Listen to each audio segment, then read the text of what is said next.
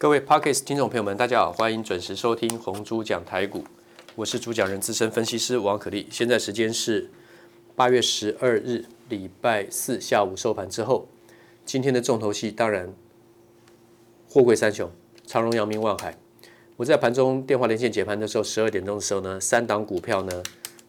差不多都打回在平盘的地方。哦，那么万海在平盘跟平盘之下。长荣会回到平盘一百三十二，阳明是回到平盘一百二十五。可是今天在十一点零一分，在我连线前一个小时，阳明在十一点零一分，今天非常重要。八月十二号十一点零一分去看，连续四笔四九九四九九四九九四九九大单连续敲进，在一百二十九块钱。所以我在连线的时候，虽然达到一百二十五，我说今天是可以买了，你就要看那种关键量。那今天尾盘拉上去，阳明收在一百三十三点五。所以我在连线的时候，一百二十五要买的大概都在一百二十六块钱，成交价没什么问题，收在一百三十三点五。当然不是看这七块钱了，七块半是这个出手的时间点。那长荣的话呢，一百三十二的平盘价收盘在一百三十七，万海一两百一十七的平盘价收盘在两百三。今天这三档股票任何一档买都可以赚到钱。当然我刚刚讲的不是看这个小钱，是为什么今天要出手？其实我昨天在我的传真稿对会员内部报告已经讲了，这三档股票今天应该要上来，因为太关键了。这个跟政府的一些政策，他们要做修正是有关联的。这次这个元大证券呢，他们这个包销啊，这个阳明一百八十二块钱现金增资十二点五万多张，那么损失了大概账面上也许估计大概在是十亿，他们这个赔掉也没什么，对他们来讲啊，你说十亿很多。因为最近行情，股市行情好啊，那么券商的这个这个手续费啦，这个经纪费用呢啊，这个收入很多，一个月都可以赚二三十亿啊。那这个月折损了，七月份折损了一些也没什么关系啦。但是他一连串的砍，把那个长荣砍破了，从这个多少？那时候从一百八十五点五一直砍，七月二十号开始一直砍，就是那个现金增资一出来之后，现股一出来之后，一百八十五点五开始一直砍砍砍，一百对不起，一百八十三。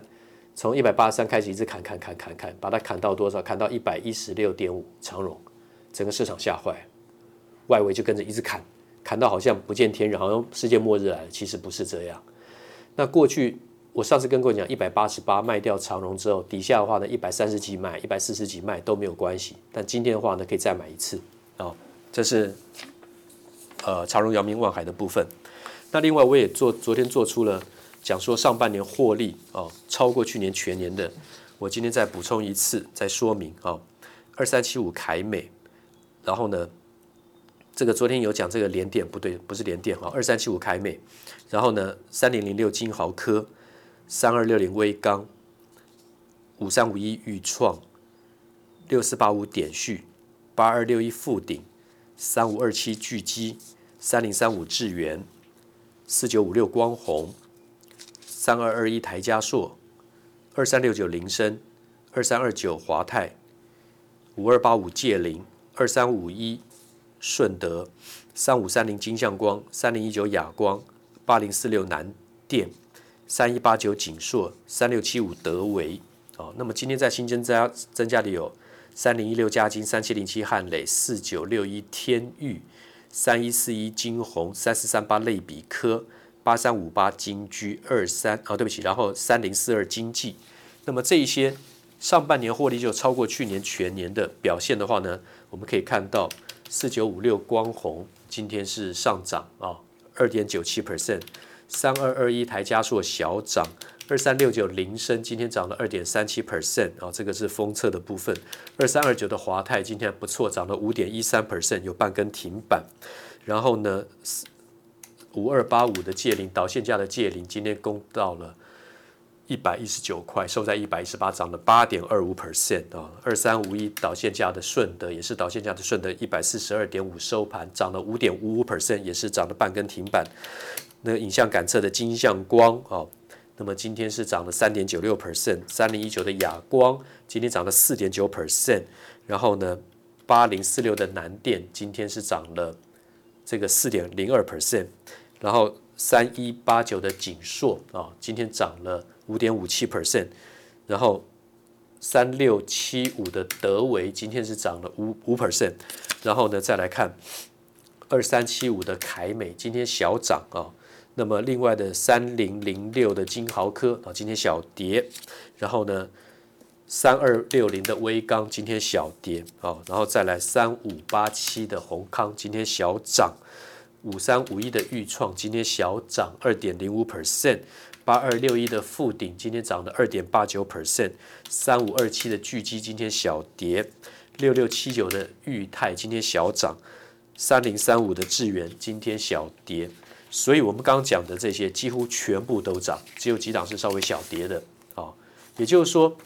表现的是很符合财报的评估的啊。刚还没讲完，还有嘉金也是小涨，汉的也是小涨，然后呢，三四三八的类比科今天也是上涨，四九六一的天域今天是小跌，然后呢，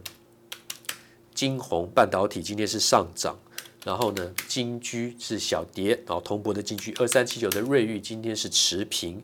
三零四二的金基是小涨，所以还蛮整齐的，蛮符合这个财报的表现。当然这只是一部分，那未来能够再更好的话呢，就是锁定超强的指标股啊。那么三五八八的通家今天所涨停一百一十七点五，虽然还没有公布它上半年有没有超过去年啊，那么去年的话呢是赚了。这个一块三，今年第一季赚了七毛钱，啊，非常有可能就超过了，啊，通家的话呢，我上次是七月七号讲的，当时的价位呢是九十五块，后来涨到一百四十三点五，那最近呢跟着大盘一直回跌，跌到昨天最低一百零六点五，今天最低一百零六，然后收在一百一十七涨停板，跌一百一十七点五涨停板，好，这个是非常强的。上次跟着通家讲的同一档股票，七月七号的是 LED 驱动 IC 的巨基。当天是一百二十七点五，七月七号，后来攻到最高一百七十六点五，它非常的强，它连这个礼拜到礼拜二都在创高涨停板，这两天稍微小回，它算是真的没有回到的电子股啊，超强。好了，那刚刚讲的这几档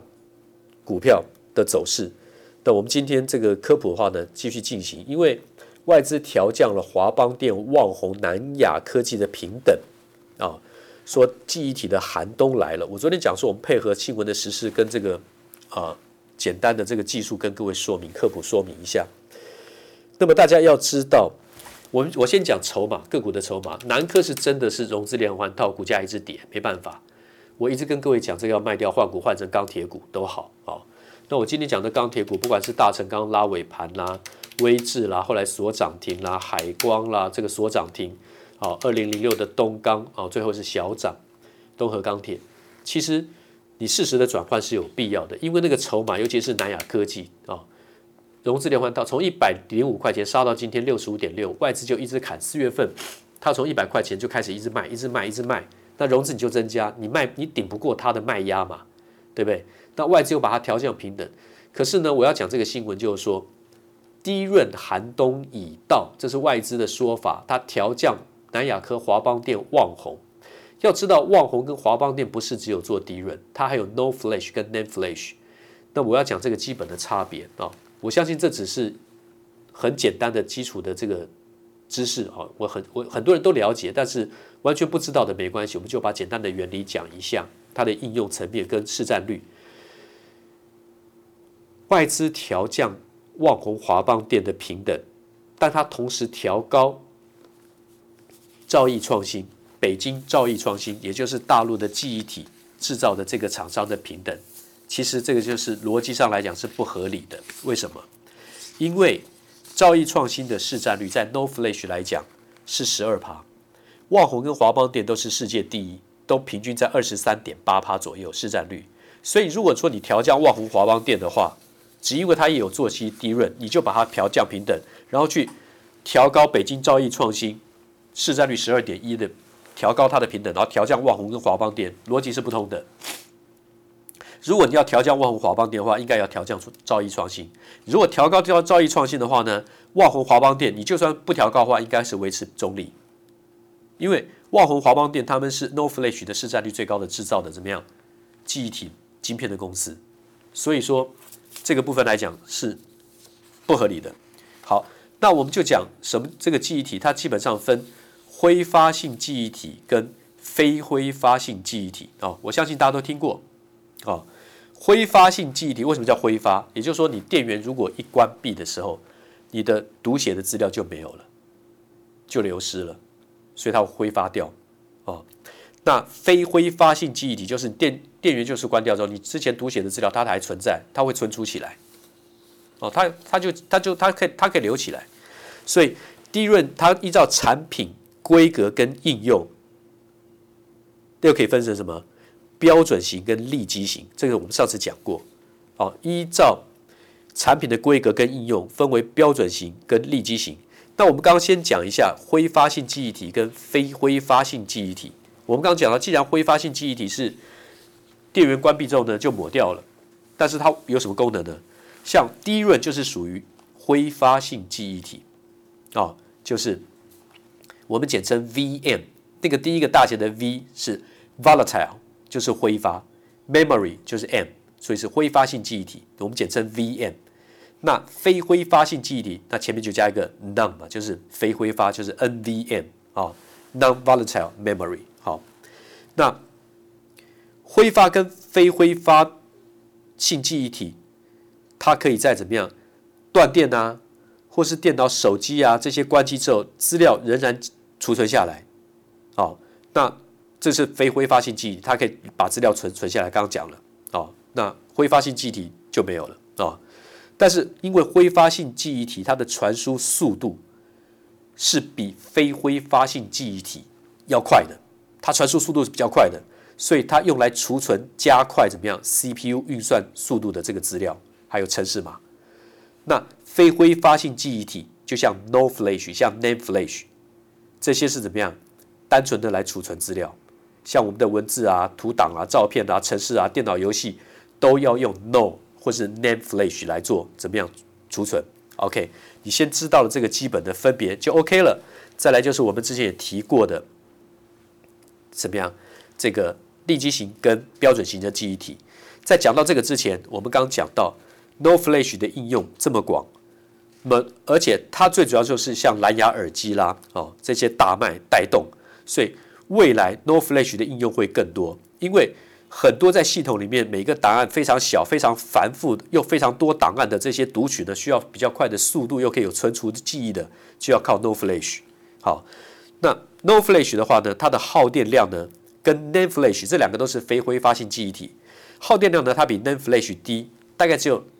NAND Flash 的五分之一的耗电量，所以 NOR 等于五分之一的 NAND，N-A-N-D 在耗电量的部分啊，在耗电量部分好。那么，先知道这个，知道知道这个基本的概念就可以了。那我们刚刚讲到，挥发性记忆体跟非挥发性记忆体，就是断电之后，电源关闭之后，是不是可以储存资料？DRAM 是不可以的，它是挥发性记忆体，电源一关闭就流失了。重复一遍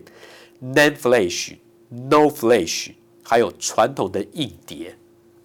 （Hard Disk），这些都是怎么样可以存储资料？这些都是属于怎么样非挥发性记忆体。那这次我们讲到的标准型 DRAM 跟立即型 DRAM，外资要调降记忆体 DRAM 的平等是在于标准型记忆体，因为它的理由也是对的。PC 也就是个人电脑、桌上型电脑 （Desktop DT），还有 Notebook 笔记型电脑啊。我们刚刚讲这三种在。销售来讲，已经怎么样？慢慢衰退，高峰已经过了，所以标准型记忆体它的需求库存就会增，需求会减少，库存就会增加。这个部分被调降平等是有道理的，但是也不像他们讲的寒冬来临。啊，你要看产品里面的搭配比重。现在没有一种产品说里面是只有单独一种标准型记忆体，然后剩下都是利基型记忆体，也不会说都是只有一种低润然后没有 no name Flash 搭配，都会有产品的多元化啊。所以你看你的比重是多少？那所以调降标准型记忆体，我们讲到的 DT、NB 跟 PC 这三个是属于标准型的低润啊，桌上型电脑 DT、笔记型电脑 NB Notebook，还有个人电脑 PC 啊 Personal Computer 啊，那么这些的记忆体的低润呢，是市场的低润应用的主流，就是我们刚刚讲的 DT、NB 跟 PC 啊，这部分可能库存提高。价格下来，但利基型的记忆体的话呢，有哪三种？有 specialty 特特殊的应用的这个 DRAM，specialty DRAM，还有 mobile DRAM 可移动式的好，可携带式的 mobile DRAM，还有 graphics DRAM，就是图像的啊，有分 specialty、mobile 跟 graphics 这三大类，用在哪里呢？大家生活全部都会碰到的消费性电子啦，可携式的这个电子装置，我们的手机、平板都是，对不对？还有网通，还有车用电子跟工业用市场。所以立积型 DRAM 来讲的话呢，它的应用非常广泛。我讲的金豪科跟裕创就是在这边。那立基型 DRAM 跟标准型 DRAM 最大的差别，我上次也讲过了，就是立基型 DRAM 它是直接内嵌在终端产品之上。它没有什么真正标准规格，它可以跟着开发商、品牌厂商一起去设计你们要用的电子产品，你们的消费性电子产品，你里面的规格、你的空间、你的使用的容量、你要的速度、你要存的这个记忆体的这个容量，通通都可以配合。所以它是内嵌在终端产品之上啊。那么不管。立积型 DRAM 是我们刚刚讲到 Specialty DRAM、Mobile DRAM 或是 Graphics DRAM，